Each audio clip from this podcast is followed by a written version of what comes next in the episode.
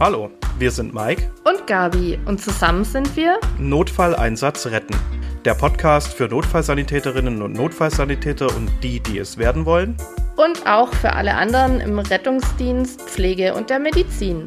Du hörst gerade eine unserer älteren Folgen. Seitdem ist viel passiert und aus einem ursprünglich privaten Projekt wurde ein Team-Podcast. Und so wurde aus Obligat nun Notfalleinsatz retten. Bleib ruhig dran, der Inhalt ist nach wie vor leitlinienkonform und evidenzbasiert. Und jetzt wünschen wir viel Spaß beim Hören.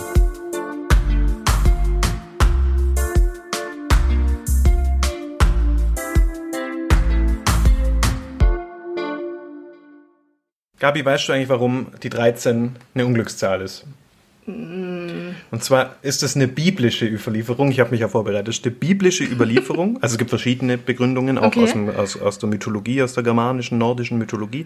Aber ähm, es kommt aus der Bibel. Und zwar wird die Zahl 13 da oft mit Unglück und Pech in Verbindung gebracht, weil Jesus und seine zwölf Jünger das letzte Abendmahl am Gründonnerstag hatten und Judas, der Verräter, der 13. Gast war. Oh, okay. So gesehen, herzlich willkommen zur heutigen Unglücksfolge. Hallo miteinander. Obligat. Der Prähospitale Podcast. Ja, dann schönen guten Tag zusammen. Hallo, schön, dass ihr alle wieder eingeschaltet habt. Ähm, am 20. März 2023 ist Tag des Vergiftungsschutzes für Kinder im Haushalt. Und wir dachten, da hätten wir ein passendes Unglücksthema dazu. Mhm. Ähm, ja, die Dosis macht's ist der heutige Titel. Um was wird's gehen, Gabi? Um Intoxikation. Genau, um Toxikologie. Und da darf ich mit einem kleinen, aber wichtigen Zitat einsteigen. Um das kommt man quasi nicht herum, wenn man sich über Intoxikationen unterhält. Und zwar hat der schweizerisch-österreichische Arzt Paracelsus gesagt, alle Dinge sind Gift und nichts ist ohne Gift. Allein die Dosis macht, dass ein Ding kein Gift ist. Mhm. Und so gesehen ist halt alles irgendwie giftig, je nachdem, wie viel man davon zu sich nimmt. Backsteine zum Beispiel fallen mir spontan ein. ähm, nein, also als Beispiel würde mir Wasser einfallen. Äh, Sauerstoff kann natürlich toxisch wirken mhm. in, in, hohen Dosierungen. Ähm, da gab es den Spruch früher mal, Sauerstoff macht Kinder tot. Mhm. Ich glaube, den habe ich irgendwann im Podcast sogar schon mal gesagt. Ich glaube nicht, aber COPDler macht zum auch Beispiel, tot. Zum Beispiel. Ähm, Trinkalkohol ist natürlich ein Gift. Oder natürlich dann, wenn man jetzt ganz toxische Stoffe anschaut, Chlorgas zum Beispiel, mhm. aber da wären ganz minimale Mengen, quasi kaum messbar sind, ja auch nicht giftig. Ja. Nicht akut bedrohlich. Ja, und deswegen soll es heute ein bisschen um Vergiftungen gehen. Darf ich mich kurz vorstellen? Ich bin Mike, bin Notfallsanitäter und Praxisanleiter ähm, und gerade in der finalen Phase meines Studiums. Ich habe meine Bachelorarbeit gestern fertig bekommen. Woohoo! Ja, genau. Und ich bin die Gabi, ich bin Gesundheits- und Krankenpflegerin und ich arbeite als Redakteurin in einem Fachbuchverlag. So, ähm, wir betrachten wie immer ein Fallbeispiel. Das war jetzt äh, dieses Mal, ich habe das Fallbeispiel wieder ausformuliert, das war mir dieses Mal, fiel mir das nicht so leicht, weil es ja etliche verschiedene Vergiftungen mhm. gibt. Dementsprechend auch etliche äh, mögliche Fallbeispiele, wie man die aufbauen könnte. Ich möchte aber dieses Mal tatsächlich eine Triggerwarnung aussprechen für alle Hörerinnen und Hörer. Es geht um Suizid.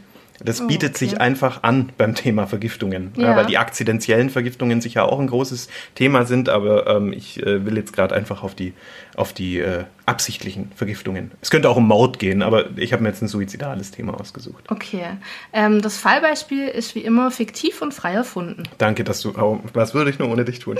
Danke an alle Hörerinnen und Hörer fürs Einschalten und äh, ja, drückt aufs Abonnieren-Knöpfchen, das hilft uns enorm weiter. Ja, oder folgt uns auch gern auf Instagram. Obligat.podcast heißen wir da. Yay. ja, in diesem Sinne, das heutige Fallbeispiel. Nach dem Mittagessen ist die Luft raus. Auf Rettungswache 1 des heutigen Teams, bestehend aus Notfallsanitäterinnen und Rettungssanitäter, ist Ruhe eingekehrt. Die beiden liegen auf dem Sofa des Aufenthaltsraums, als der Wachgong sie aus der Ruhe reißt. Es geht in ein nicht weit entferntes Wohngebiet, die Strecke legt das Team mit Sonder- und Wegerechten zurück. Der starke Regen und das trübe Wetter machen die Anfahrt nicht gerade einfacher, und so beeilen sich die beiden doppelt so stark als sie, bewaffnet mit EKG und Rucksäcken, den schmalen Weg zur Einsatzstelle zurücklegen. Dort sind bereits Fahrzeuge von Feuerwehr und Polizei am Straßenrand geparkt. Es handelt sich um eine Wohnungsöffnung. Übrigens eine meiner Lieblingseinsätze. Man mhm. weiß nie, was man kriegt. Das ist ein mhm. bisschen wie Adventskalender aufmachen. Ja, Dieser das ist- Vergleich. Ja, das ist immer jedes Mal spannend. Vor ihnen türmt sich, türmt sich ein Mehrfamilienhaus auf. Einen Aufzug sucht das Team vergebens. Zum Glück geht es lediglich ins vierte Obergeschoss. Die metallenen Bohrgeräusche der Feuerwehrkolleginnen und Kollegen, die gerade dabei sind, das Schloss zur Wohnung aufzubohren, sind unerträglich laut im Treppenhaus zu hören. Eine Polizistin übergibt die Situation. Hier wohnt eine 30-jährige Frau. Sie hat Angehörigen ihren Suizid angekündigt und sie ist nun nicht mehr erreichbar. Mehr wissen wir leider auch nicht. Ja, klasse. Der Feuerwehrbeamte stellt das Bohren ein, geht einen Schritt zurück und öffnet die Tür mit einem Ruck. So, und das ist jetzt so der Moment, wo man so in die Bude reinschauen kann und sich denkt, hm. In der kleinen Einzimmerwohnung sieht das Team sofort die Patientin in ihrem Bett liegen. Sie befindet sich in Rückenlage und ist offensichtlich nicht ansprechbar. Ein schnarchendes Atemgeräusch ist deutlich wahrnehmbar. Sofort machen sich die beiden an die strukturierte Versorgung der offensichtlich bedrohten Patientin. Klingt nach Stress. Ja, ist sicherlich auch kurz Stress. Ähm, ja, deswegen ist das strukturierte Vorgehen wichtiger denn je. Und welches Schema kennen wir da? Das klassische. W-A-S-B? Nee, so richtig dieses Versorgungsschema. A-B-C-D-E. Ja, genau. Also, ja, machen wir doch einfach beides. Also äh, in der schnellen Einschätzung, Patientin macht die Augen nicht auf, reagiert aber auf Schmerzreiz. Also sind wir beim WASB bei S oder beim, beim englischen Pendant AVPU wären wir quasi bei P für Painful Stimuli. Also wir, wir haben eine auf Schmerzreiz erweckbare Patientin vor uns. Ähm, wenn wir uns jetzt den Atemweg anschauen, im, im Fallbeispiel wird schon beschrieben, es gibt ein schnarchendes Atemgeräusch, das heißt, irgendwie ist der Atemweg bedroht. Also dieses Schnarchen kommt ja meistens daher, dass äh, entweder Sachen im Mund sind, aber viel häufiger, dass der Zungengrund nach hinten fällt und uns die Atemwege obstruiert. Und äh, Vor Vorteil ist, es ist recht leicht zu beheben, Kopfüberstrecken, ESMA-Handgriff, dann haben wir das Problem ja schon gelöst. Aber wir haben natürlich eine gewisse Aspirationsgefahr. Wenn der Zungengrund schon nicht mehr vorne gehalten werden kann, dann ist der Atemweg auf jeden Fall als bedroht anzusehen. Ja, also Dann nehmen wir einen Gütel. Z- Zum Beispiel, also man kann sich mit, mit Airway-Devices äh, helfen, ähm, da kommt es aber darauf an, wie tief bewusstlos ist der Patient. So ein Güdeltubus, den tolerieren ganz viele Patientinnen und Patienten nicht. Ja, weil das einfach so einen massiven Würgereiz auslöst. Der liegt ja quasi knapp über, Ja, ja. knapp oberhalb der Epiglottis liegt der ja dann. Und ähm, ein Wendeltubus zum Beispiel ist eine richtig gute Alternative, weil der wird teilweise auch von wachen Patienten echt gut toleriert. Wenn man den so ein bisschen mit Glitchy, äh, also mit, wie, wie sagt man Glitchy, mit, äh, wir haben da so Xylocain-Gel Ja, mit, mit so genau. Lokalanästhetikum drin. Wenn man das so ein bisschen einschmotzt, dann wird der ganz gut toleriert. Es gibt angenehmere Sachen, als das Ding reinzuschieben für den Ja. Patient, für die Patientin, aber der wird ganz gut ähm, toleriert. Okay. Und natürlich muss man dann erwägen, ist der Patient intubationspflichtig oder die Ja. Patientin. Gell? Also das ist dann natürlich eine Abwägungsfrage, aber wir müssen erstmal den Atemweg irgendwie unter Kontrolle halten. Deswegen ist die Absaugbereitschaft obligat. Um, um hier mal so, das wollte ich schon lange, das wollte ich schon lange mal wieder sagen. Absaugbereitschaft natürlich obligat und äh, die Notarztnachforderung, weil eben gegebenenfalls auch eine Atemwegssicherung erforderlich sein Ja. soll. Also wir sind an dem Punkt schon an dem Punkt, wo wir Notärztin oder Notarzt hinzuziehen sollten, wenn der Patient so bewusstlos ist, dass äh, ja, das uns Probleme machen kann. Die stabile Seitenlage ist übrigens was, was hier definitiv nicht vergessen werden darf. Man kann ein bisschen schlechter am Patient arbeiten und man spart sich dann den Airway Officer, der dann im Kopf sitzt und die ganze Zeit reinguckt, ob irgendwie was Absaugpflichtiges im Mund ist. Ähm, ja, das muss man situativ entscheiden. Okay. Die, die stabile Seitenlage wird manchmal so ein bisschen stiefmütterlich betrachtet. Das finde ich schade. Ich verwende die eigentlich ganz gern. Ich muss gerade lachen. Ich habe diese Woche unseren Podcast äh, jemandem vorgestellt und da hattest du mal ein Medley zusammengeschnitten. Und Ja, mhm. da war in dem Medley der Airware-Manager dabei. Habe ich Aha, diese ja. Sehr erst gehört. Ich So. erinnere mich also sehr gut wiederholen. daran. So, beim Breathing haben wir eine Atemfrequenz von 10, wobei Atemzugvolumen ausreichend ist. Es gibt ja keine Zyanose so richtig äh, offensichtlich. Wir halten dann Stethoskop drauf. Die Lunge ist beidseits vesikulär und frei und wir haben eine Sättigung von 91 Prozent. Also ich sag mal kein akutes B-Problem, aber ist jetzt auch nicht prickelnd. Äh, also äh, würde ich jetzt nicht sofort nach großem Alarm schreien und irgendwie hier die Beatmung beginnen, zumal ja die Sättigung durchaus tolerabel ist, ohne äh, unter Raumluft, muss man sagen, also unter, unter FiO2 von 0,21. Ähm, denke ich, kann man das schon noch äh, akzeptieren. Ähm, bei C, äh, ich bin ja kein Fan von, von der Rekapillarisierungszeit, diese Nagelbettprobe, Ja. ähm, weil, die, weil man die oft falsch macht und weil sie oft falsche Eindrücke liefert. Also ich denke da an den großen Verkehrsunfall bei minus 5 Grad auf der Autobahn. Ja. Da hat halt jeder eine verlängerte Rekap. Ja. Ähm, unter Raumtemperatur kann man die Rekap machen, dann aber bitte eigentlich nicht so richtig am Nagelbett, sondern eher so der, am Daumenfalz und dann fünf Sekunden halten. Also wirklich fest reindrücken, fünf Sekunden halten und dann anschauen. Noch viel besser geeignet, das ist zentraler, zum Beispiel am Sternum oder an der Stirn. Stirn ist Okay. jetzt nicht so zentral, aber sternale Rekapillarisierungszeit ist tatsächlich viel aussagekräftiger. Und die ist äh, ein bisschen erhöht, aber jetzt nicht massiv. Drei, vier Sekunden, was weiß ich, drei Sekunden. Ähm, periphere Pulse sind tastbar bei 55, also so mild Bradikat, aber jetzt auch nicht lebensbedrohlich. Ähm, der Blutdruck ist 100 zu 70, äh, haben wir beidseits gemessen, einmal auskultatorisch und einmal äh, durch unser EKG-Gerät, die, die oszillatorische Messung. Der Hautkolorit etwas blass, Patientin schwitzt nicht, also ist jetzt kein massives C-Problem zu erkennen. Ähm, bei D, also Disability, die Neurologie ist da schon deutlich auffälliger. Die Pupillen sind prompt isokoren mittelweit. Also da wer jetzt an den Opiat-Intox gedacht hat und mit äh, Pupillenmiosis, den muss ich leider enttäuschen.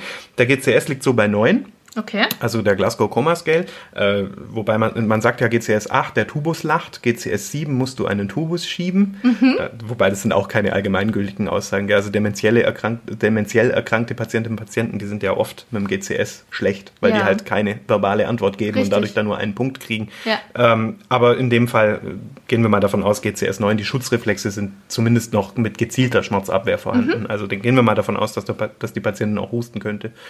Ähm, ja, und sonst gibt es keine Befunde außer die Vigilanzminderung und genauso bei Exposure. Da messen wir eine Körpertemperatur von 36,2 Grad. Jetzt rentiert es sich aber bei so einem Fall mal die Umgebung anzuschauen und in der Umgebung finden wir Tablettenblister und einen Abschiedsbrief. Ups. So, also das Hauptaugenmerk legen wir erstmal auf die Vitalfunktionen. Ja? Also symptomatische Behandlung. Treat first, what kills first. Das haben wir gemacht, der Atemweg ist gesichert. Ähm, wir geben von mir aus 15 Liter Sauerstoff über eine, so, eine, so eine Reservoirmaske, dass wir möglichst hohen Flow haben und, und FiO, äh, FiO2 von 1,0 im Idealfall. Das schafft man nie ganz, aber so in etwa. Und ähm, dann steht ja eine Verdachtsdiagnose eigentlich schnell im Raum. Wir vermuten eine Intoxikation. Aber was bedeutet das nun? In unserem Fall, durch den Abschiedsbrief, liegt eine suizidale Einnahme, also eine absichtliche Einnahme nahe. Ähm, wir schauen uns die Tablettenblister an, da kann man so ein bisschen abschätzen, wie viel ist denn genommen worden und auf dem Tablettenblister steht Zolpidem. Sagt ihr das was? Ja, ist ein Schlafmedikament. Genau, ist eigentlich auch ein sehr, sehr häufig verschriebenes Medikament. Also ich glaube, das ist so Nummer eins, wenn ich jetzt zum Hausarzt gehe und sage, ich habe Schlafprobleme, kriege ich Zolpidem in die Hand. Aber ich glaube, dass es ähm, ein bisschen um den ersten Platz kämpft mit Zopiklon. Ah ja, sagt mir auch was. Ja. Sind aber beides nur äh, Benzodiazepin-ähnliche Medikamente, soweit ich weiß. Zumindest Zolpidem wird irgendwie im Körper umgebaut und, und geht dann auf den GABA, äh, auf den Aminobuttersäurenrezeptor. Genau, also ähm, ja, ist ein bisschen ähnlich wie ein Benzo, Beruhigungs- und Einschlafmedikament und das liegt jetzt hier in diesem Falle vor. Ähm, ja, was sind die Ursachen und, und wie funktioniert so die Aufnahme? Also wir haben halt absichtliche Intoxikationen, zum einen durch suizidale Handlungen, wir haben aber auch kriminelle Handlungen, zum Beispiel Giftmord, aber auch Sterbehilfe, K.O.-Tropfenverabreichung und so weiter und so fort. Und wir haben die unabsichtliche, also die akzidentielle In Intoxikation. Hier ist die kindliche Neugier natürlich passend zum, zum Thema, so ein bisschen zu unserem Tag äh, des Monats äh, hervorzuheben. Wir haben gewerbliche Tag des Monats Ja, Tag- zum Tag. zum Tag des, der Folge. So. ja, Ja. genau. Wir haben gewerbliche Substanzen, Umwelt- und Haushaltsgifte, Giftpflanzen, Giftpilze oder auch zum Beispiel die Überdosierung bereits verordneter Medikamente. Ja, und äh, das, Gifte können ganz verschieden aufgenommen werden im Körper, zum Beispiel über die Verdauungswege, über den Magen, über den Darm, aber auch über die Atemwege, die gehen dann über die Lunge ins Blut und auch über die Haut. Ja, also da gibt's, spreche ich nachher noch mal ganz kurz an. Äh, E605. Genau, genau, E605. Wow. Ich werde es nachher kurz ansprechen. Ähm, es wird jetzt aber kein großes Thema Ja. werden hier in dieser Folge, sonst sprengt es den Rahmen. Und deswegen, gerade eben, weil man die Gifte über so viele verschiedene Möglichkeiten aufnehmen kann, ich denke auch ans CO gerade, das halt Mhm. einfach äh, komplett ger- geruchs-, geschmacks- und farblos ist, ähm, ist die Grundregel, die oberste Grundregel bei Vergiftungen immer der Eigenschutz. Und es gibt aber noch andere Eselsbrücken für den Umgang mit derartigen Situationen. Äh, den psychosozialen Aspekt lasse ich an der Stelle jetzt aber ganz bewusst mal raus. Ja, Ja. Also es soll jetzt hier natürlich eher wirklich um, um die Medizin gehen. Und zwar kennen wir hier die Fünf-Finger-Regel. Und äh, warum die Fünf-Finger-Regel hat, heißt, das weiß ich auch nicht. Es sind halt fünf Punkte. Man Also hat ich sich wahrscheinlich... An, es ist total geschickt, wenn man so eine Vergiftung vor sich hat, schon zu sagen, Moment mal, ich zähle an meiner Hand kurz ab. Genau, also es geht, man könnte es wahrscheinlich auch Fünf-Punkte-Regel nennen. das ist halt eine kleine Eselsbrücke. Äh, Punkt Nummer eins ist die Elementarhilfe. Also im Endeffekt das ABCDE. Also natürlich bringt mir, bringen mir die folgenden vier Punkte nichts, wenn der Patient erstickt ist. Ja. Ja, also deswegen bitte immer zuerst mal sich um den Patienten oder die Patientin kümmern. Ähm, Nummer zwei ist die Unterbrechung der Giftzufuhr. Bei Gefahr sollte das sofort äh, erfolgen. Ansonsten kann man hier auch den Giftnotruf zu Rate ziehen und äh, zum Beispiel die Möglichkeit zur Unterbrechung der Giftzufuhr erfragen. Was ist jetzt der Giftnotruf? Das ist eigentlich, äh, erklärst du das noch? Nee. Nee, okay, ja, perfekt. ähm, die wollte jetzt nur nichts vorwegnehmen. Der Gift, Giftnotruf ist eigentlich ein bisschen ein, das ist so ein Volksmundbegriff. Eigentlich sind es Giftinformationszentralen, GIZ. Denn eine Notruf, eigentlich ist Notruf nochmal ein bisschen verwirrend, weil die schicken dir ja jetzt kein, keine Hilfe Ja. in dem Sinne. Die schicken ja jetzt kein RTW los.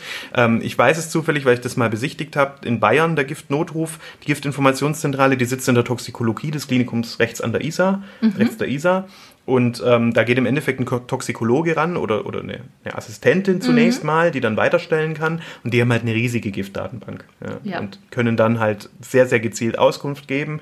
Ähm, heutzutage kann man viel auch mit Apps und Internet abbilden, aber da hat man halt tatsächlich einen absoluten Experten am Telefon. Ja, vor allen Dingen Dr. Google ist nicht immer.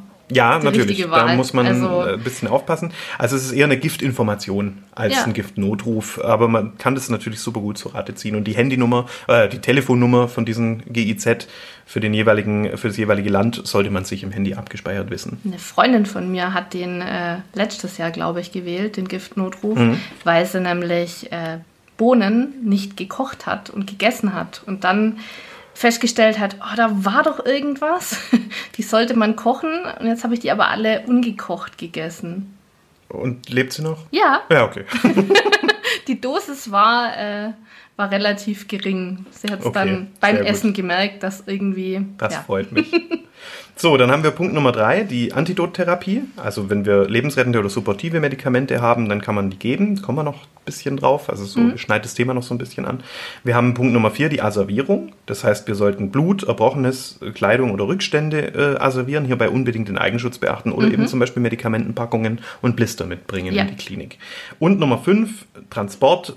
Hier sollte halt eine geeignete Klinik gewählt werden. Je nach Zustand kann auch die Notfalldialyse hier notwendig werden ja, oder verschiedene Ersatzverfahren. Also dann bitte die Klinik richtig wählen. Im vorliegenden Fall könnten wir jetzt Flumazenil wählen. Das ist das Antidot für ähm, Benzodiazepinintoxikation. Also es ist ein kompetitiver GABA-Antagonist, der quasi die Rezeptoren frei boxt, wenn man das so möchte. Ähm, es wird auch unter dem Handelsnamen Annexate, es ist sehr bekannt, da ist es Okay. oftmals auf den Rettungswagen vorgehalten. Aber es ist der, der Wirkstoff oder der Wirkstoff ist Flumazenil. Okay. Macht verdammt starke Übelkeit, das bitte im Hinterkopf behalten. Oh. Die speien sehr gerne, wenn man Flumazenil gibt. Ähm, und wirkt übrigens auch bei Zolpidem. Da habe ich mich extra informiert, weil Zolpidem ja per se kein, äh, kein Benzodiazepin ist, sondern nur ein verwandter Stoff. Aber es wirkt auch bei Zolpidem. Okay. Ähm, und Aktivkohle habe ich mir jetzt noch aufgeschrieben. Erwägen, mal Ja. ganz bewusst. Ne? Äh, Aktivkohle kann man dann zum Beispiel gerade beim intubierten, bei der intubierten Patientin, beim intubierten Patient über eine Magensonde verabreichen. Das ist so ein Pulver, das haben wir dabei. Bei uns ist es halt auf dem Notarztfahrzeug. Ja. Und dann kann das angemischt werden und in den Magen verabreicht werden. Gerade wenn die Einnahme noch nicht lange her ist. Also da muss natürlich der Stoff noch im Magen sein, sonst bringt Ja. natürlich Aktivkohle wenig. Ja. Ja, Es sei denn, zum Beispiel bei Kindern, wenn die retardierte äh, Präparate genommen haben, dann kann man es tatsächlich Ah, ja, auch weil es dann im Darm sogar noch was ja, bringt. Gell? ja, Ja, also Aktivkohle bitte im Hinterkopf behalten, wird immer so ein bisschen stiefmütterlich behandelt, weil es eine Riesensauerei macht. Ich habe das einmal Mhm. tatsächlich verabreicht über eine Magensonde im Notfalleinsatz. Ähm, Ob es was gebracht hat, das steht, kann man ja nicht nachvollziehen im Ja. Nachgang, aber ja. Man unterscheidet äh, Primärschäden, also die unmittelbare Giftwirkung, zum Beispiel durch Hypoxie, von Sekundärschäden, also der indirekten Giftwirkung, zum Beispiel durch Aspiration oder Spätfolgen. Das ist eigentlich ähnlich wie bei, beim Schädelhirntrauma, unterscheidet man ja auch Ja. Primär- und Sekundärschäden. Und es gibt natürlich weitere Intoxikationen im Rettungsdienst. Ich möchte jetzt aber nur ganz kurz die häufigsten ansprechen und keine Spezialfälle wie E605. Ne, Weil sowas ist heute einfach wahnsinnig selten. Ja. Das ist gerade äh, der Opa Meier, der vielleicht, äh, namefrei erfunden, der vielleicht E605 noch im, im Gewächshaus stehen noch hat. Ein äh, Kanisterle in der So, Scheune. genau, genau. Also das ist so selten geworden heutzutage. Das ist sicherlich wichtig, als Notfallsanitäterin, als Notfallsanitäter sowas im Hinterkopf zu haben, aber ich möchte jetzt nicht in dieser Podcast-Folge, Mhm. weil sonst können wir auf drei Stunden ausweiten heute. Ja. Ähm, die Opiatintoxikation finde ich wichtig. Ähm, Durch Bradipnoe und so weiter sich auszeichnen, Bradykardie. Ähm, bitte hier nicht nur an die Junkies denken. Ich hatte mal, ich, ist noch gar nicht lange her, ich hatte mal eine Opiatintoxikation im Pflegeheim. Oh. Da haben die uns angerufen mit Verdacht auf Schlaganfall, weil der Patient eingetrübt war. Okay. Aber irgendwie war das nicht so stimmig. Der war Bradykard und hatte einen schlechten Blutdruck und so. Und ich war, also ich war da als RTW Solo und habe dann den Oberkörper entkleidet und habe da zwei Fentapflaster Oh. gefunden. Und habe mir dann gedacht, ja gut, könnte ja schon sein, dass es damit Ja. zusammenhängt. Ich habe einen Notarzt nachgefordert, wir haben Naloxon gegeben, Ja. Handelsname Nacanti, also der kompetitive Antagonist für Opiatrezeptoren. Und ähm, der ist wach geworden. Der hat die Welt nicht mehr verstanden, warum wir, was wir von ihm wollen hier. Ach, krass. Und der war nicht beatmungspflichtig oder so. Also es war jetzt nicht Ja. so der klassische Opiatintox. Es war ehrlich gesagt einfach nur auf gut Glück. Komm, jetzt holen wir uns mal einen Notarzt dazu. Es war auch ein Ja. netter Notarzt, muss ich sagen, an dem Okay. Tag. Äh, und wir haben das ausprobiert Ja. und es hat funktioniert. Ja, vor allen Dingen, es kann ja durchaus mal sein, dass zwei Kleben ähm, sich da nicht auf, also auf falsche Fährte führen lassen, weil ähm, ja, manchmal braucht man zwei, weil sie verordnet sind. Ja, natürlich, klar, ne? das kann auch Und sein. ähm, da muss man echt gut, dass du das erkannt hast. Ja, das war mehr oder weniger so ein Bauchgefühl und ich dachte, wir Okay. probieren es einfach mal. Und hat funktioniert. Wow. Ähm, ja, bei Naloxon ist der Rebound-Effekt bitte im Hinterkopf zu behalten. Naloxon wirkt kürzer, als das Opiat wirkt. Mhm. Das heißt, wenn ich jetzt jemandem Naloxon gebe und äh, mache den dadurch wieder wach, Mhm. dann äh, könnte es auch sein, dass ich den quasi zu Hause lasse und in zwei Stunden da wieder hinfahre oder eine Dreiviertelstunde, Stunde, Mhm. weil das Naloxon nicht mehr wirkt und jetzt das Opiat wieder den Überhang hat und jetzt den Patienten wieder atemdepressiv gemacht hat und bewusstlos gemacht Mhm. okay. hat. Also bitte, äh, die Leute müssen überwacht werden nach Naloxongabe. Und natürlich ist es ein bisschen vorsichtig zu dosieren, äh, gerade wenn man es IV gibt, weil es halt schon einen unmittelbaren Wirkeintritt hat. Und wenn ich da jetzt wirklich den Opiatabhängigen von der Straße nehme, so klassische, das, die klassische Klientel, die man, glaube ich, bei einer Opiatintox im Kopf hat, dann ähm, ja, kann der auch wütend werden, wenn der wach wird. Also bitte ganz vorsichtig Naja, dosieren. den holt man ja dann voll von seinem Trip abwägen. runter. Ja, der kommt in den Entzug Ja. innerhalb von Sekunden, wenn ich das überdosiere. Ja. Also hier ist wirklich Vorsicht geboten, man sollte das verdünnen. Das sind, glaube ich, 0,4 Milligramm typischerweise in einer Ampulle. Bitte nachschauen, ob ihr die gleichen Ampullengrößen habt. ja, Und wichtig. dann, ja, ja, also nicht auf mich verlassen. Und äh, ja, also bitte vorsichtig, man muss das abwägen, Ja. ob Naloxon das Mittel der Wahl ist. Ähm, jo, wir haben verschiedene Suizidmöglichkeiten, auf die ich jetzt nicht ganz so genau eingehen will, aber natürlich gibt es in letzter Zeit vermehrt Suizide mit verschiedenen Gasen, Mhm. ähm, wo irgendwelche Haushaltsmittel zusammengemischt werden, entsteht Fl Flusssäure und also ganz Oh, verschiedene okay. krasse Sachen. Hier ist wirklich auf den Eigenschutz zu achten. Genau das gleiche gilt bei CO2-Seen, zum Beispiel im Kellerbild können die Mhm. sich bilden, Gewölbekeller, oder bei CO. Also das ist ja so die typische Vergiftung. Ja. Deswegen haben wir CO-Warner auch dabei Ja. im Rettungsdienst. Also ich habe so einen CO-Warner halt äh, am EKG haben wir den oder Ja. man kann den sich auch an, an, die Jacke oder an den Mhm. Gürtel machen. Also hier bitte enorme Vorsicht. Äh, da kann man tatsächlich selber ernste Ja. Probleme kriegen und auch versterben. Also das Mhm. ist nicht, nicht ohne. Ähm, ja, so viel nur dazu. Ähm, ich möchte ganz kurz noch auf die Paracetamol-Intoxikation eingehen, dann wäre ich auch fast schon durch mit, meinem, mit meinen Punkten. Mhm. Und zwar Paracetamol kennt, glaube ich, jeder. Das ist ein nicht äh, verschreibungspflichtiges Medikament, ein Analgetikum und ein Antipyretikum, also es macht halt Fieber niedrig. Mhm. Ich glaube, das hat auch fast jeder von uns wahrscheinlich in der Haushaltsapotheke. Ähm, die letale Dosis beim erwachsenen, äh, lebergesunden Menschen liegt so bei 15 bis 25 Gramm. Also man kann da schon relativ viel essen Ja. davon. Ähm, es äh, macht aber, es bildet verschiedene leberzelltoxische äh, Abbauprodukte und so weiter. Also damit ist auch nicht zu spaßen. Gerade bei Kindern sollte man bei Paracetamolzäpfchen genau auf die Höchstdosis achten. Ähm, ja, also hier kann man bei Kindern Intoxikationen feststellen, wenn, auch per Zäpfchen zum Beispiel gibt es ja auch. die äh, eben die Dosis ja auch viel Ja, niedriger. genau, deutlich niedriger. Nach Kilogramm Körpergewicht wird es dann gemessen. Ähm, und äh, es gab auch schon Suizidversuche mit Paracetamol, weil das Ja. halt einfach zu erwerben ist. Das ist kein schöner Tod, Nee, so ein Lebertod. Also das äh, ist nicht zu empfehlen, weil Ja. es ist langsam und schmerzhaft. Ja. Ähm, das Antidot tatsächlich für Paracetamol ist Oh. ACC akut. Ah, okay. Ich, du hast mich gerade so fragend angeguckt und ich dachte schon so, oh weia. Nee, ich, also ich wusste das auch nicht. Das ist ganz interessant. Acetylcystein, ähm, 150 Milligramm pro Kilogramm Körpergewicht über 15 Minuten. Mhm. Und es ist bis 36 Stunden nach Einnahme von Paracetamol sinnvoll. Und ACC akut kennt man vielleicht auch aus äh, der Haushaltsapotheke, ist nämlich Ja. ein Hustenlöser. Ich Ja. habe das hier als Sprudeltablette, als Bausetablette habe ich das hier. Ja, und äh, jetzt haben wir schon Kinder ein paar Mal angesprochen heute. Damit Mhm. möchte ich dann jetzt auch meine Ausführungen gerne abschließen. Und zwar muss man bei Kindern natürlich extrem aufpassen, denn die Dosis macht das Gift, haben wir eingangs gesagt. Und bei Kindern liegt diese Dosis natürlich nennenswert niedriger. Das hast du gerade schon gesagt, Gabi. Und zum Beispiel kann bei Kindern schon eine Intoxikation sein, wenn ich jetzt einen IO-Zugang lege. Und also ich bohre da jetzt in den Knochen rein, was Ja. ja bei Kindern, bei äh, kritischen Kindern durchaus üblich ist Ja. oder Mittel der Wahl ist teilweise sogar. Ähm, und dann spüle ich ganz oft frei mit einem äh, Lokalanästhetikum. Okay. Äh, also Lidocain zum Beispiel Ja. oder der, Derivate von, von Lidocain, Scandicain und so weiter. Das Ja. Mhm. gibt's ja noch. Und dann spült man das ganz oft. Und bei Kindern muss man da aufpassen. Wenn ich dann eine komplette Ampulle Lidocain, das ist auch ein Antiarrhythmikum. Ja. Also das muss man wirklich im Kopf behalten. Man kann da ein Kind intoxikieren und denkt sich gar nichts dabei. Ja. Und genauso sind natürlich die Haushaltsunfälle nicht zu vernachlässigen. Ich denke hier zum Beispiel an das Spülmittel, das getrunken wird. Mhm. Und ähm, das, das Spülmittel per se ist ja zum Glück nicht giftig. Ja. Also sonst könnten wir von unseren Tellern nicht essen. Also auch wenn man so einen Spülmaschinentab mal isst, das ist bestimmt nicht gesund und da sind Entkalkerstoffe und so drin, also um Gottes Willen. Aber das tötet jetzt nicht innerhalb von 10 Sekunden. Ja. Also das wäre ja Wahnsinn, wenn, Ja. wenn das so giftig wäre. Das Problem ist, das sind Schaumbildner. Mhm. Und wenn sich jetzt Schaum bildet, dann kann man natürlich den Schaum aspirieren und da kommt dann die Gefahr Ja. oftmals her. Weil die, die Menge, das schmeckt ja nicht gut. Also die Kinder essen das ja jetzt nicht irgendwie wie, wie so ein Mittagessen, das schmeckt Ja. ja, schlecht. Aber ähm, es kann sich Schaum bilden. Mhm. Und wie kriegt man jetzt so einen Schaum weg? Also was glaube ich, alle Eltern zu Hause haben, ist Sub Simplex. Genau, und das führen wir zum Beispiel auch bei uns auf dem Notarztfahrzeug mit. Echt so ein Ja, Fläschchen? wir haben ein Fläschchen Saab. Simplex mit Himbeergeschmack dabei. Das riecht gut und das schmeckt gut. Und Saab Simplex ist ja eigentlich so ein typisches äh, Medikament. Das schmeckt eben total lecker für die Kinder gegen. Äh, ich habe hier mal die Packungsbeilage abgedruckt. Okay. Schau mal.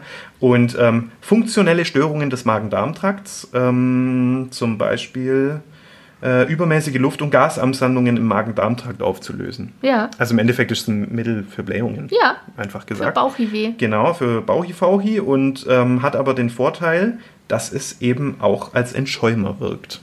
Und man Ja, kann Sab Simplex dann, haben wir bei uns im Vergiftungskoffer mit dabei und kann das dann den Kindern geben und die Schaumbildung von irgendwelchen Spülmitteln etc. pp. auflösen. Hervorragend. Ja, so viel dazu. Und jetzt kommt mein Teil, steht bei dir, ne? Genau, ja, jetzt kommt ein Teil. Okay, also ich wollte noch ein bisschen mehr auf pädiatrische Versorgung Sehr und gerne. pädiatrische Fakten eingehen. Also wir haben vor allen Dingen im Alter von 1 bis 4 die Häufigkeit von sogenannten ähm, ja, Ingestionen oder Intoxikationen. Und da unterscheidet man äh, in der Pädiatrie und auch sonst in der Medizin. ähm, also die Ingestion ist die Aufnahme von einem Gegenstand in den Magen-Darm-Trakt ohne äh, klinisch manifeste Symptome. Ah, das ja. bei Kindern, was, was könnte das sein? Äh, keine Ahnung, wenn ich jetzt zum Beispiel so Spielzeug esse Mhm. oder Münzen. Batterien wahrscheinlich nicht, Batterien sind voll gefährlich. Ja, So Batterien. Knopfzellen sind weil richtig, also sind Ja. richtig gefährlich. Ja, richtig gefährlich. Murmeln auch. Äh, und Intoxikationen, Was Murmeln sind auch gefährlich oder gehören da auch dazu? die gehören da dazu. Ah, okay. okay, gut. Dachte mir gerade die gefährliche Murmel. ja. Ähm, genau, und Intoxikation, äh, ja, das hatten wir ja gerade schon, das ist eben die Aufnahme von einer Substanz ähm, und deren Folge kann eben, oder deren toxische Wirkung kann äh, das Allgemeinbefinden dann beeinflussen und gelegentlich auch zu einer lebensbedrohlichen Situation führen. Ja, warum passiert es? also, ähm, Manchmal ist es sogar der Fall, dass Eltern einfach nicht erklärt haben, ähm, dass man das nicht äh, essen sollte. Also Ah, es, es fehlt ja. an äh, Aufklärung. Ähm, sie passen nicht auf, beziehungsweise eben, was du auch schon angesprochen hast, die Unerfahrenheit, die Neugier, die kindliche. Ich war mal beim Kind zum Notarzteinsatz. Mhm. Ja. Es hat sich eine Perle in die Nase geschoben. Ja, Und ähm, die Eltern haben halt ewig probiert, das rauszukriegen. Das Kind hat nur noch gebrüllt. Mhm. Und wir haben das dann mit der Absaugpumpe gemacht. Und zwar, da, wenn du einen Absaugkatheter nimmst, Ja. der ist ja vorne offen. Ja. Ein, keine Ahnung, so ein farbiger Absaugkatheter. Und die haben aber immer an der Seite nochmal so ein Loch. ja, den muss damit man sie, da abschneiden. damit sie sich nicht festsaugen. Ja. Genau. Und du musst diesen Absaugkatheter dann abschneiden. Ja. Und dann sind wir mit dem Ding ohne Sog in die Nase rein, Ja. haben den Fingertipp zugemacht und haben Ja. diese Perle aus dem Kind rausgesaugt. Hervorragende Hilfe. Operation. Wirklich, ja, total. Mm. Jetzt äh, hast du mich direkt mal wieder rausgebracht. Ja, Äh, genau, äh, Entdeckerdrang wollte ich noch sagen. Entdeckerdrang. Entdeckerdrang, genau. Den habe ich auch. Ja, ich stelle mir gerade so vor den kleinen Mike. Nee, äh, machen wir weiter. Äh, ähm, du hast auch schon angesprochen, äh, wie Intoxikationen ähm, zustande kommen können, also per Zufall. Ähm, ähm, aber auch aus Absicht. Ähm, da seien die äh, jugendlichen Mädchen auch angesprochen. Die sind dreimal häufiger als Jungen betroffen äh, von, einer, von einem suizidalen äh, Ah, Geschehen. Also, okay. dass die äh, das dreimal häufiger tun als Jungen. Weil so Drogen und so und Alkohol sind ja wahrscheinlich eher die Jungs. Ja, also die. äh, Richtig, ja, kann man jetzt auch genau. nicht pauschalisieren natürlich, aber Ja, aber äh, Mädchen ähm, in, in Absicht, äh, Psychopharmaka zu nehmen, ähm, das sieht man wohl dreimal häufiger.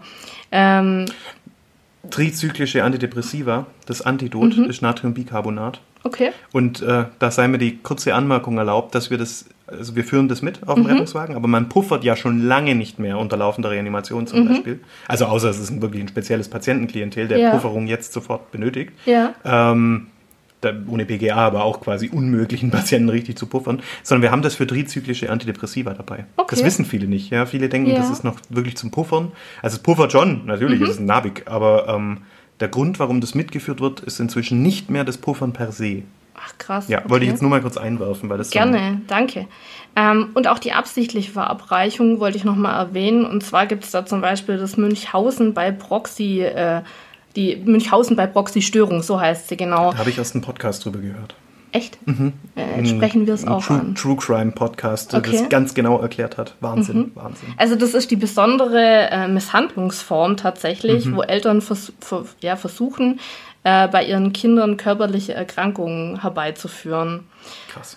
Ja, und äh, die versehentliche Überdosierung, also der thera- therapeutische Unfall, den hattest du auch schon Ja, genannt. kommt auch vor. Jetzt, wie stellt sich das dar? Also, welche Substanzen sind es bei Kindern? Ähm, das sind, äh, also am häufigsten genannt, 40 bis 45 Prozent die Arzneimittel. Ähm, und da ist auch ein großes Problem immer noch, dass es keine kindersicheren Verpackungen gibt oder kaum. Ähm, 25 bis 30 Prozent betreffen die Haushaltsmittel, also Reinigungsmittel, Lampen und Duftöle. Auch Nagellackentferner sei erwähnt. Waschmittel, Farben, Kosmetika. Und da jetzt eine kleine Story von mir. Ähm, meine Mama war zu Besuch mit mir äh, bei einer Tante, die war so ein bisschen ja, reich und, äh, und äh, es war irgendwie immer langweilig bei der. Und äh, aus dem Musstest Grund. mit Geld spielen Nein, immer. nein. Ähm, aus dem Grund habe ich mich äh, eines Tages ins Bad verzogen und die hatte ziemlich viele Parfumflakons ähm, ohne Sprühaufsatz, also zum Dosieren, wie man es früher getan hat. Äh, Wohl bekommst. ja, genau. Und äh, ich habe äh, mir damals einen Streich erlaubt und habe wirklich alle teuren Flaschen wohl in die Badewanne geleert. Und äh, meine Mama und auch die Tante dachten, ich hätte die alle getrunken. Ah. Ah, und deswegen bin ich damals dann in der Klinik gelandet. Ach krass. Ja, Es gab hier in der Gegend mal so einen Vorfall, da hat irgendjemand sich ein Haus gekauft und im Mhm. Keller waren lauter Chemikalien. Und er dachte, das wäre auch voll die kluge Idee, das alles so zusammenzukippen. Und als es dann angefangen hat zu kochen, Oh nein. hat er mal die Feuerwehr gerufen. Ich will, also falls er den Einsatz bezahlen musste, weil das war so ein Großalarm, Ja. Dann äh, hat er vermutlich das Haus wieder verkauft. ja. Okay, und äh, jetzt nochmal zurück zu den Substanzen. Äh, 15 bis 18 Prozent sind chemische Substanzen, also Pflanzen, Pflanzenschutz und Düngemittel. Ähm, da auch mal so ein bisschen aufpassen. Ich äh, lagere zum Beispiel meinen Pflanzendünger bei den Reinigungsmitteln.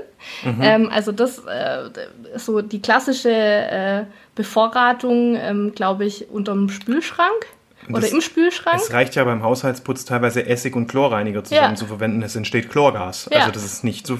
Reinigungsmittel kombinieren ist allgemein eine schlechte Idee manchmal. Ja.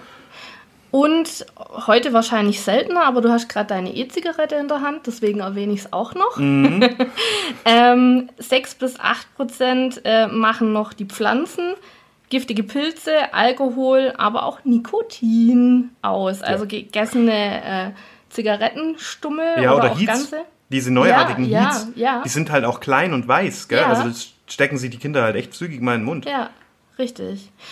Und ähm, ja, wo findet man das als Rettungsdienst jetzt vor? Ähm, das ist durchaus eher häufiger äh, der wirklich direkte Wohnbereich, also Küche. Schlafzimmer, Wohnzimmer, Bad. Und ähm, weniger der Hof, also Mhm. so die Einfahrt oder sowas. Da findet man die Kinder eher nicht. Und wann? Wenn die Eltern nicht da sind?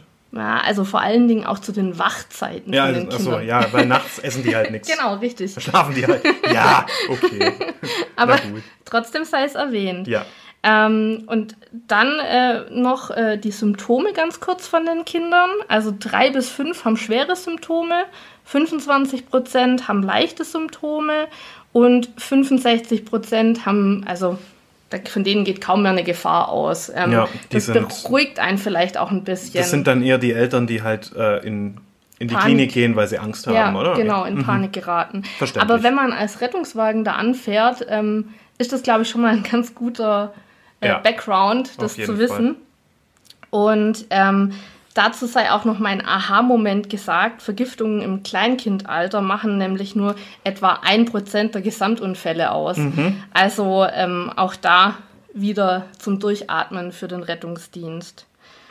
Und ähm, ja, was ich noch allgemein dazu sagen wollte, ist, dass eben jede unklare Bewusstseinseintrübung oder auch Bewusstlosigkeit und auch zum Beispiel plötzlich auftretende Symptome bei vorher völlig unauffälligen Kindern, ähm, da muss man wirklich an eine Vergiftung denken, Ja. ähm, wenn das so ganz ohne Zusammenhang kommt.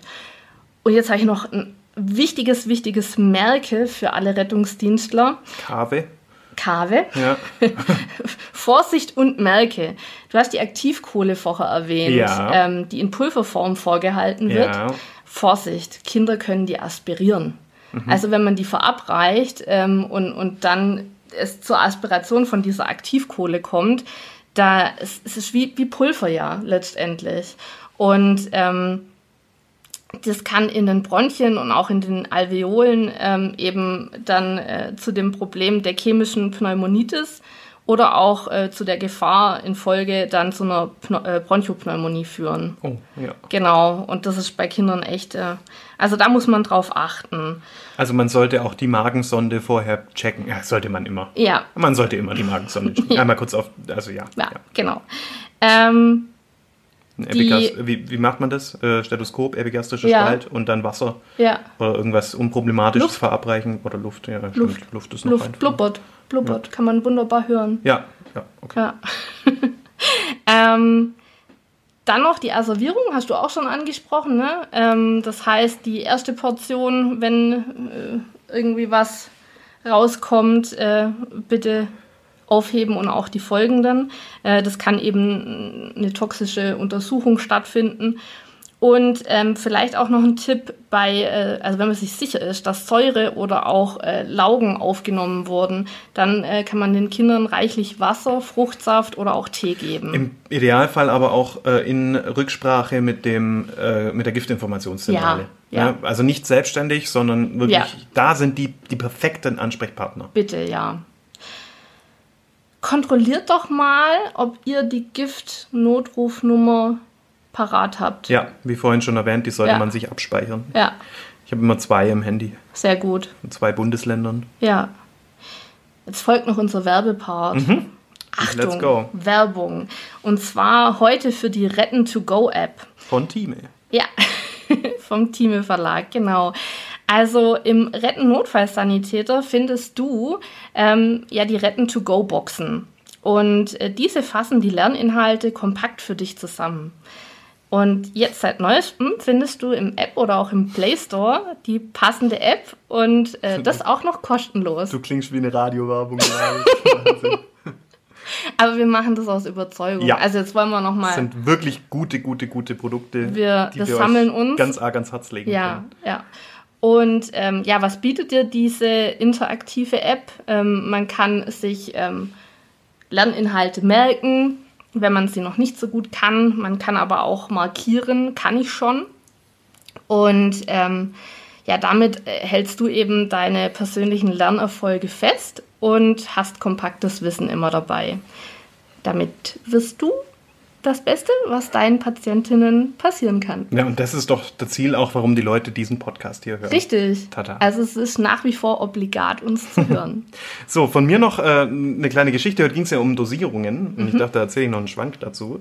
Weil man ja gerade bei Kindern sich auch einfach mal verrechnen kann und dann wird es toxisch. Mhm. Ähm, ich habe ja so einen kleinen Pool auf der Terrasse stehen gehabt im, in den schönen Monaten. Einen kleinen Pool. ja, Diese diese, Terrasse ist riesig. ja, und da steht, ist alles voll mit Pool. Ja. ja äh, vielleicht muss man auch erstmal einen Statiker fragen, ob das die Terrasse überhaupt aushält. Du oder? hast mich gefragt, ob ich die Baupläne von dem Haus habe.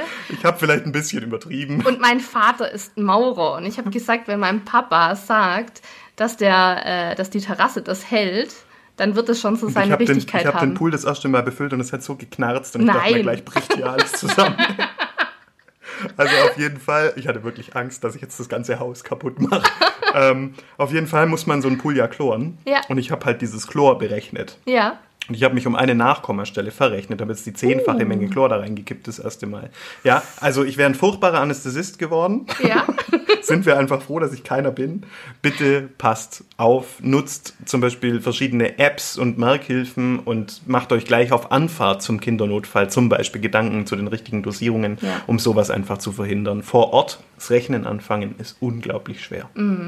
Ja, und zu guter Letzt, und dann sind wir auch wirklich fertig, ähm, habe ich noch gefunden, finde ganz interessant, so als kleiner Abschluss, eine Tabelle mit den stationären Aufnahmen bei akutem C2, also Trinkalkoholrausch. Äh, die ist jetzt allerdings von 2015, also Okay. schon gut acht Jahre alt. Ähm, ich, vielleicht gibt es auch neuere, ich habe jetzt halt die auf die Schnelle gefunden. Ich habe da jetzt nicht ewig lang recherchiert. Ja. Und zwar, ähm, der Peak ist bei äh, Patienten von 15 bis 20 Jahren, also bei Jugendlichen. Da hatten wir 2015 19.294 Aufnahmen. Holla die Klinische, stationäre Aufnahmen. Also nicht nur Notaufnahmebehandlung, sondern stationäre Aufnahmen. Ähm, von 10 bis 15 Jahren immerhin 2613 Patientinnen und Patienten. Mhm. Und unter einem Jahr, also Säuglinge mit Alkoholintox, die irgendwie an Alkohol gekommen sind, hatten Oder wir neun. Oder verabreicht haben. bekommen haben, haben wir neun Patientinnen und Patienten, neun Okay. Säuglinge. Und ähm, ja, noch relativ viele sind es 50 bis 55 Jahre.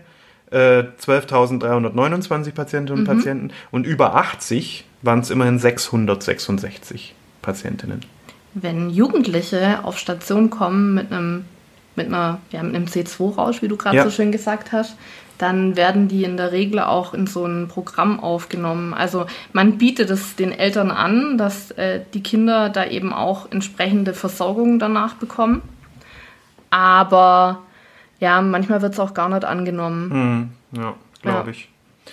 Gut, damit lassen wir euch alleine mit diesen Informationen. Das soll es nicht gewesen ganz. sein. Man kann uns ja anschreiben. Man kann uns auch anschreiben, wenn es Fragen gibt oder Anregungen oder Kritik. ja, Dann jederzeit. Wir sind eigentlich ganz nett meistens. Also Gabi antwortet auf Instagram, die ist schon immer nett. nicht immer. Gerade zum Beispiel äh, kann ich das nicht, weil ich gar kein Handy Also habe. Gabi, Gabi hat kein Handy, die ist abgeschlossen von der Außenwelt. Richtig. Ähm, dementsprechend hat sie mir vorhin auch eine E-Mail geschrieben, dass sie sich mal wieder verspätet zum heutigen Aufnahmetermin. Ja, aber ich habe mich tatsächlich jetzt wirklich am Schluss verspätet, Ja. weil ein großer Unfall war. Ja, ja, ja. Ja. Und äh, ja, ich habe die E-Mail gar nicht bekommen, weil mein Handy das automatisch in Spam-Ordner getan hat. Tja, so kann's laufen. Ne? Gut, dann vielen Dank fürs Hören. Dankeschön. Ja, meldet euch mit Feedback jederzeit gerne und äh, sagt's weiter und abonniert uns, wenn es euch gefallen hat. Bis demnächst. Tschüss! Tschüss. Obligat. Der Prähospitale Podcast.